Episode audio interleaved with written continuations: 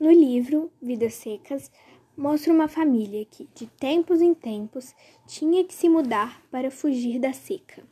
E iam sempre em busca de uma vida melhor. Em comparação com as reportagens da internet com os títulos Como a pandemia de coronavírus pode impulsionar no êxodo urbano no futuro e Covid-19 faz pessoas trocarem grandes cidades pela casa no campo.